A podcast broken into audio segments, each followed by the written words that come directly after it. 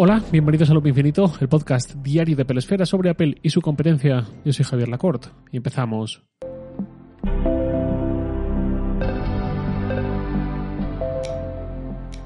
Hay filtraciones de Apple que nos gusta saber por pura anticipación, porque quizás ese sea nuestro próximo producto, y luego hay filtraciones que nos emocionan porque suponen una ruptura grande con lo que conocemos y suponen la apertura de posibilidades que hasta ahora no teníamos. La última filtración de Mark Gurman está en el grupo de las segundas.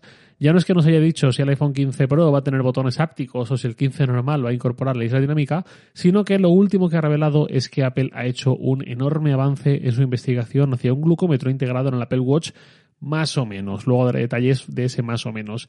Se trata de un glucómetro que funciona de forma no invasiva, que simplemente por el contacto con la piel de la muñeca sea capaz de determinar nuestro nivel de glucosa.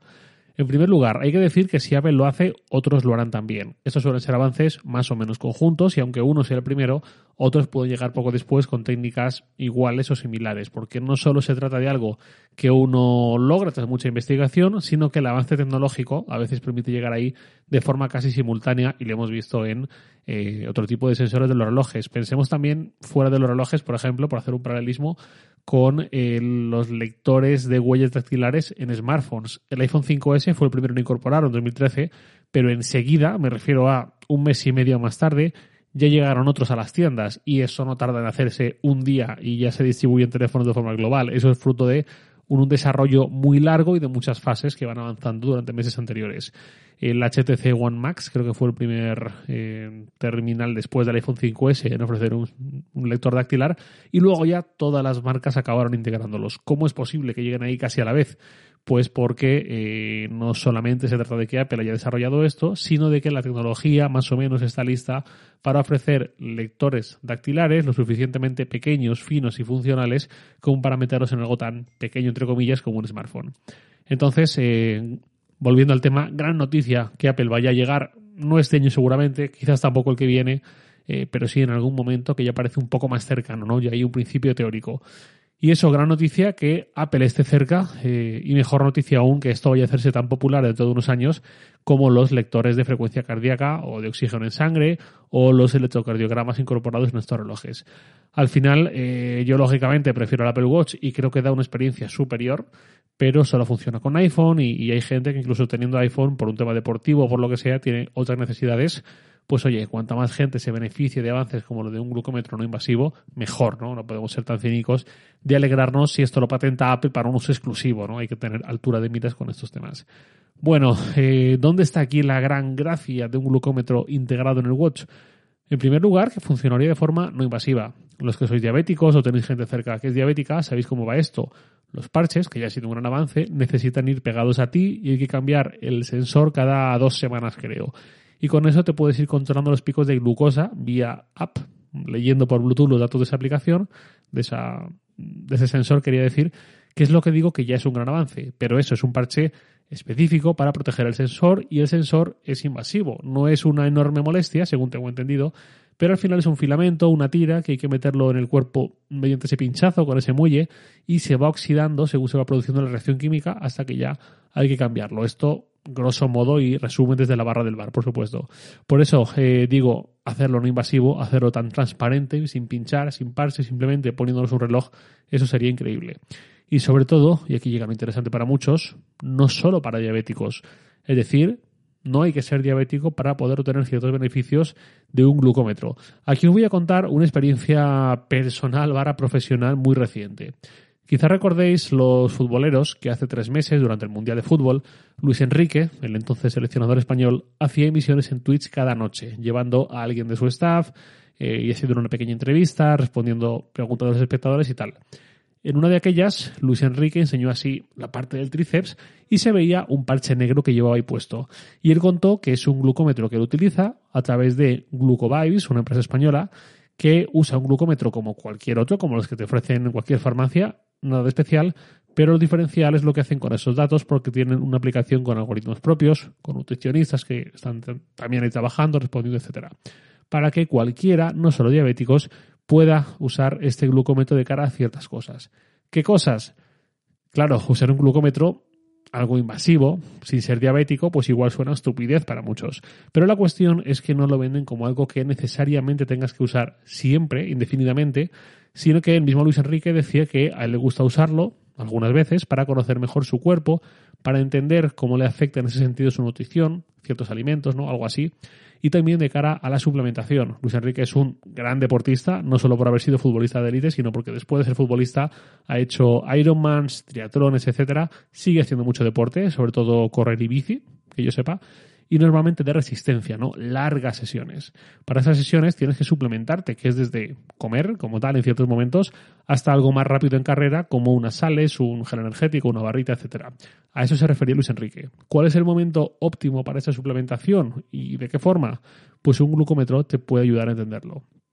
Cuando ocurrió aquello, cuando Luis Enrique hizo esa mención de una forma improvisada, no era una cuña publicitaria ni nada así, y sabiendo que era una empresa española, yo pensé, esto para el fundador de esa empresa tiene que ser increíble que Luis Enrique de repente haga ese comentario, ¿no? Esa recomendación, esa pequeña explicación a tanta gente a la vez de forma natural, sin dinero de por medio.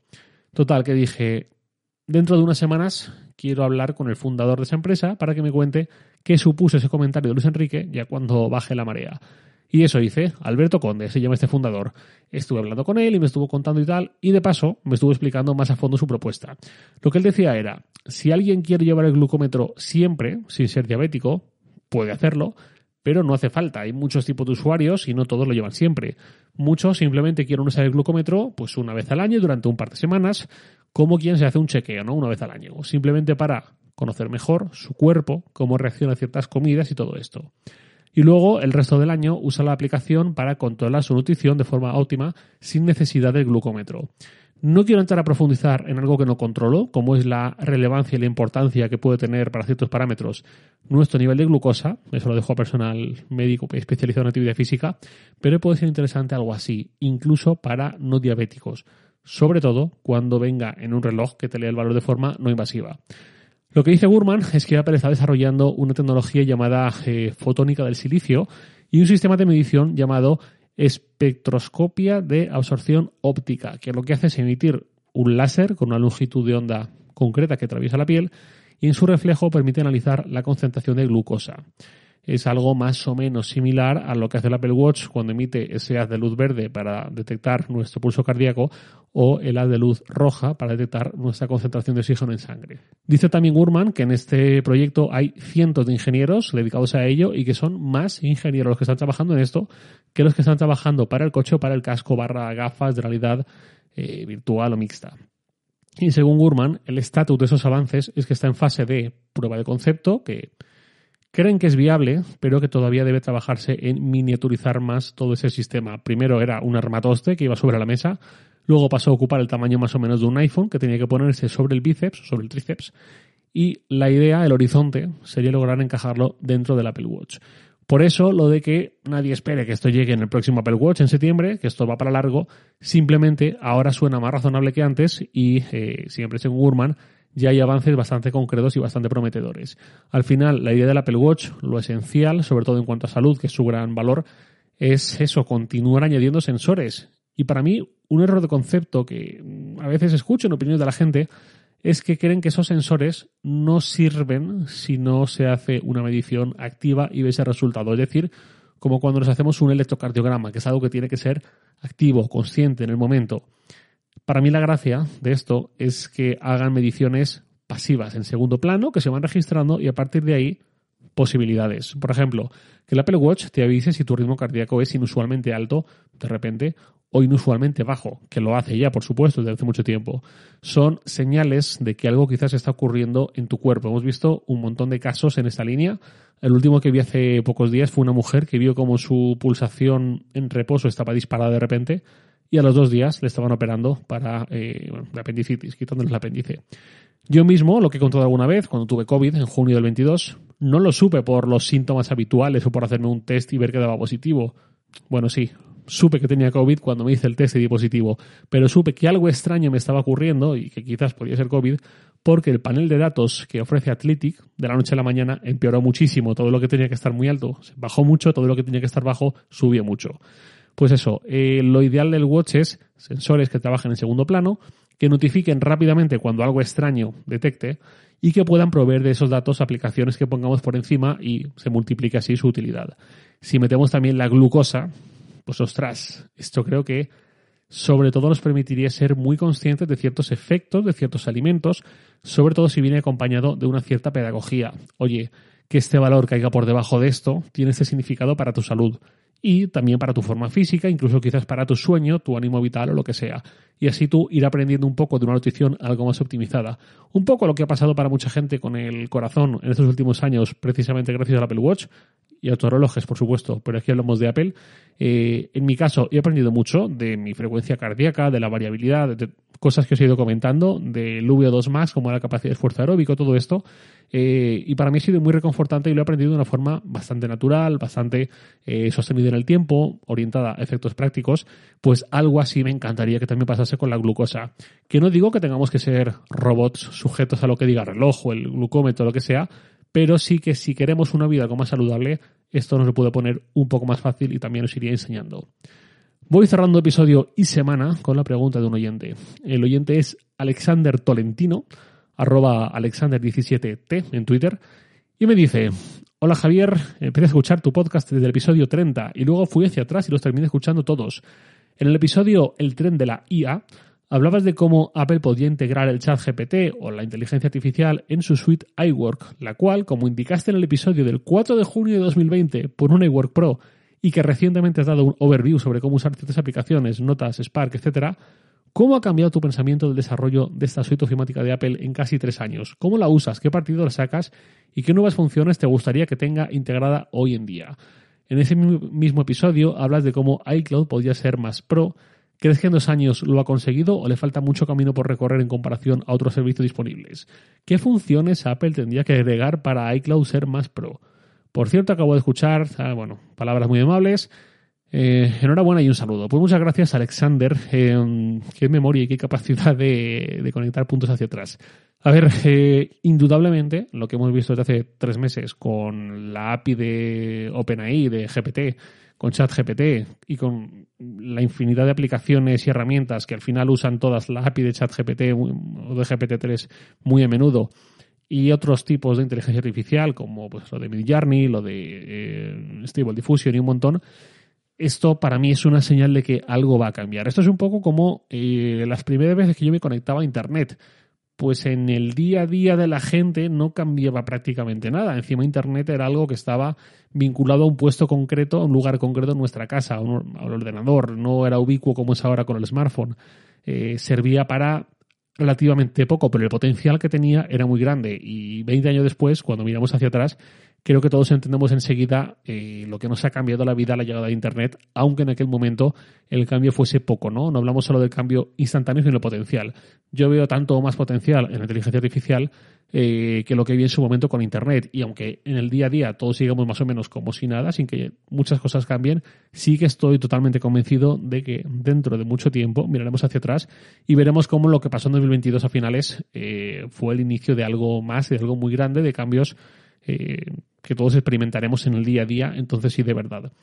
Dicho eso, eh, en lo relativo a iWork, iCloud, es un poco lo que comenté hace unos pocos días. Eh, realmente creo que quien no empiece a utilizar el potencial de la inteligencia artificial se va a quedar fuera, se va a quedar muy atrás. Y por eso me gustaría ver que Apple también se lo toma en serio. No digo que por no hacerlo ahora mismo, febrero del 23, esté llegando tarde ni mucho menos, pero sí que creo que es necesario que, eh, pues no sé si a través de Siri, no sé si a través de enfoques nuevos, eh, algo más creo que se debería ir viendo a medio plazo. Mm, y cuanto antes mejor. El caso de uso que comentaba, pues eh, ojalá tener una especie de asistente al modo de Clippy del antiguo Microsoft Office pero, eh, por ejemplo, integrado en Safari, que sepa qué es lo que estamos viendo, que recuerde qué es lo que hemos visto y que nos permita conectar ideas y eh, tener una información contextual nuestra. Cuando queremos eh, crear, por ejemplo, un documento en Pages, pues que también haya un asistente de estilo ChatGPT orientado específicamente a escritura y nos asista, nos ayude, tanto para decirle resúmeme este texto, como al contrario, para decirle expándeme este texto o he redactado ese texto, pero necesito que me ayudes a redactarlo de una forma más simple y más fácil de entender, o que le des un tono más académico, o que mejores las construcciones gramaticales, ¿no? Toda esta asistencia, todo este copiloto que tenemos al lado, eh, creo que es esencial, que van a llegar en otras plataformas y ya están llegando, y creo que Apple también debería tomar posiciones ahí. En el caso de iWork, em, en Numbers más de lo mismo. Una de las barreras de uso para mucha gente con Numbers, por supuesto con Excel, que es el rey, Numbers al final es un pequeño complemento de comparación, eh, una de las grandes barreras está en cómo utilizo esta aplicación, esta herramienta, sin saberme la fórmula de memoria. Muchas veces tenemos que recurrir a eh, ir a buscar fórmulas, a ver cómo se puede hacer esto, a ver qué combinaciones puedo hacer para lograr lo que yo quiero, pero a veces ni siquiera somos conscientes de ciertas posibilidades. Pues, ¿por qué no eh, pensar en lo que creo que ya se puede hacer con una extensión de ChatGPT dentro de Google Sheets, que es eh, pedir cosas en lenguaje natural y que ya se encargue la aplicación de entender cuál es la fórmula adecuada para esa petición que hemos hecho, ¿no? Y de esa forma no tenemos que memorizar un montón de fórmulas o ser conscientes de que están ahí, sino que simplemente pedimos de forma natural, eh, quiero que me hagas esto, esto, esto y esto, eh, como si es un prom de siete líneas y que eh, se encarguen de transformarlo a fórmula, a fórmula adecuada. Pues así con todo tipo de entornos, de aplicaciones, creo que el, futuro es brutal en ese sentido y que quien no lo ponga en práctica se va, se va a quedar un poco fuera. Eh, no sé, eh, no sé si estoy respondiéndote a esto, Alexander, eh, pero es que lo que realmente quiero es que la inteligencia artificial y los asistentes, las mejoras, sean ubicuas. No significa que todo lo tengan que hacer ellas, pero sí que nos pueden ayudar a hacer mucho mejor nuestro trabajo, nuestras tareas, nuestro ocio o lo que sea. Y ahora sí, nada más por hoy, lo de siempre. Os lo en Twitter, arroba jlacort, y también podéis enviarme un mail a lacort.sataka.com. Luz Infinito es un podcast diario de Pelesfera, publicado de lunes a viernes a las 7 de la mañana, hora española peninsular, presentado por un servidor Javier Lacorte, citado por Santi Araujo. Un abrazo. Hasta el lunes.